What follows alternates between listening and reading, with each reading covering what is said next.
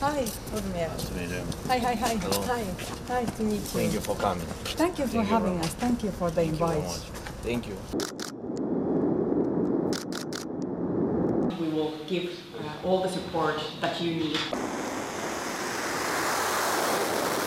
各位朋友，大家好，欢迎加入老汤瓦雷基，我就是出生不露脸的老汤。芬兰总理马林再度访问乌克兰，不但亲切地称呼泽伦斯基的名字，也和出席的乌克兰高层互动密切，而且不忘大酸开启战端的俄罗斯。 In this war, only one side has heroes. Your soldiers in Donetsk, Luhansk, and elsewhere are resisting Putin's armies, and they will win. In the generations to come, your children and their children will be proud of what you're doing and going through. The Russians cannot say the same. 马林这段话说的是有够辛辣，而且他对俄罗斯威胁芬兰不得加入北约的警告大为反感，同时立刻做出回应，取消芬兰政府长期不向交战区提供武器的政策，宣布会分批援助乌克兰两千五百把战斗步枪、十五万发子弹，还有一千五百件反装甲武器以及七万份口粮。而且不但如此，根据俄国媒体报道，芬兰已经先后向乌克兰提供了十二次军援，累计金额超过五点九亿欧元，其中也包括德制的豹二坦克。其实，早在二月十四号西洋情人节这天，俄国就分别派出两个航次的战略轰炸机，先后飞向分隔美俄的白令海峡，以及位在挪威北部的巴伦支海空域。美俄的不对盘，这是大家都知道的事情。为了抗议美国军援乌克兰，所以俄国军机出现在北美防空警戒区，作为抗议也不足为奇。但是，俄罗斯派出最先进的 Tu 一六零飞往北欧，就被认为是要向芬兰大秀军事肌肉。因为芬兰总理马林惹火了普京，究竟是什么事情呢？先来听听这位美女总理是怎么说的。It's very simple. Uh, NATO line is the only line that Russia wouldn't cross. Uh, and this was the question that we had to ask ourselves when Russia uh, invaded, attacked brutally Ukraine.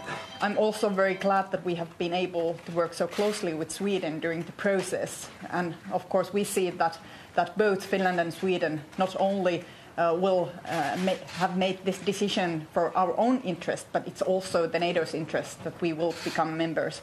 除了芬兰要和瑞典加入北约的议题之外，马林在俄乌战争期间就曾严厉谴责普京的蛮横霸道，这样的胆量真的是勇冠三军。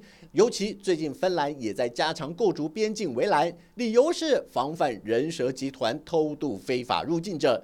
但是这个动作看在克里姆林宫的眼里，却是一件很膈应的事。要不然，你以为俄军派出的 Tu 一六零轰炸机是在飞身体健康的，还是要飞过去祝你情人节快乐的啊？当然不是啊！所以不排除俄罗斯要借此向北欧国家施压，用这种方式让芬兰和瑞典感到恐惧。然而，马林才不管你俄罗斯的反应，甚至跑到基辅和泽伦斯基见面，再度重申对乌克兰的支持坚定不移。那么，芬兰为什么这么忌惮俄罗斯对乌克兰采取的侵略式军事行动呢？因为芬兰早在19世纪就被沙皇时代的俄国吞并，成为附庸国。虽然一次世界大战过后，沙皇在十月革命中倒台，芬兰顺势独立，但是在二战期间，芬兰趁德苏战争之际出兵四十七万，收复冬季战争前被苏联侵占的土地。但是到了二战后期，因为有帮助纳粹德国的嫌疑，而被盟军划归在轴心国的阵营里面，使得芬兰在盟军和苏联的压力下，签署多项与苏联有关的义务和限制，不但丢掉东部更多的土地，也让芬兰对苏联的虎视眈眈感到不安。为了摆脱苏联的控制，芬兰决定成为中立国，并且拒绝加入北约和华沙公约组织，俨然就是东西两大阵营的缓冲区。这种状态直到前苏联瓦解，芬兰总算有了可以自主决定的外交政策。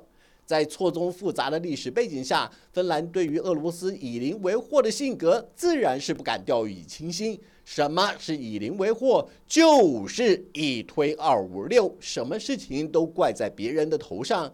但是对俄罗斯来讲，则认为芬兰根本不讲武德，一昧靠拢西方。并且表达出加入北约的意图，已经对俄罗斯的国土安全造成威胁。在这种彼此猜忌的状态下，加上俄罗斯发动乌克兰战争，再次让芬兰有了强烈的不安全感，所以决定彻底改变外交和国安战略，不但积极援助乌克兰，也希望尽速加盟北约，以遏阻俄罗斯的步步进逼。俄乌战争已经打了超过十三个月，西方对乌克兰的援助也是源源不绝。但是大家注意到了吗？就在美国带头、英国附和、法国力挺、德国不太干脆的支持下，芬兰却从未动摇支持乌克兰的立场。毕竟这场战争带来的影响，已经让芬兰对俄国这个邻居怀有戒心，而且也不想重蹈覆辙，再度上演历史悲剧。好了，就到这里，我们下次见。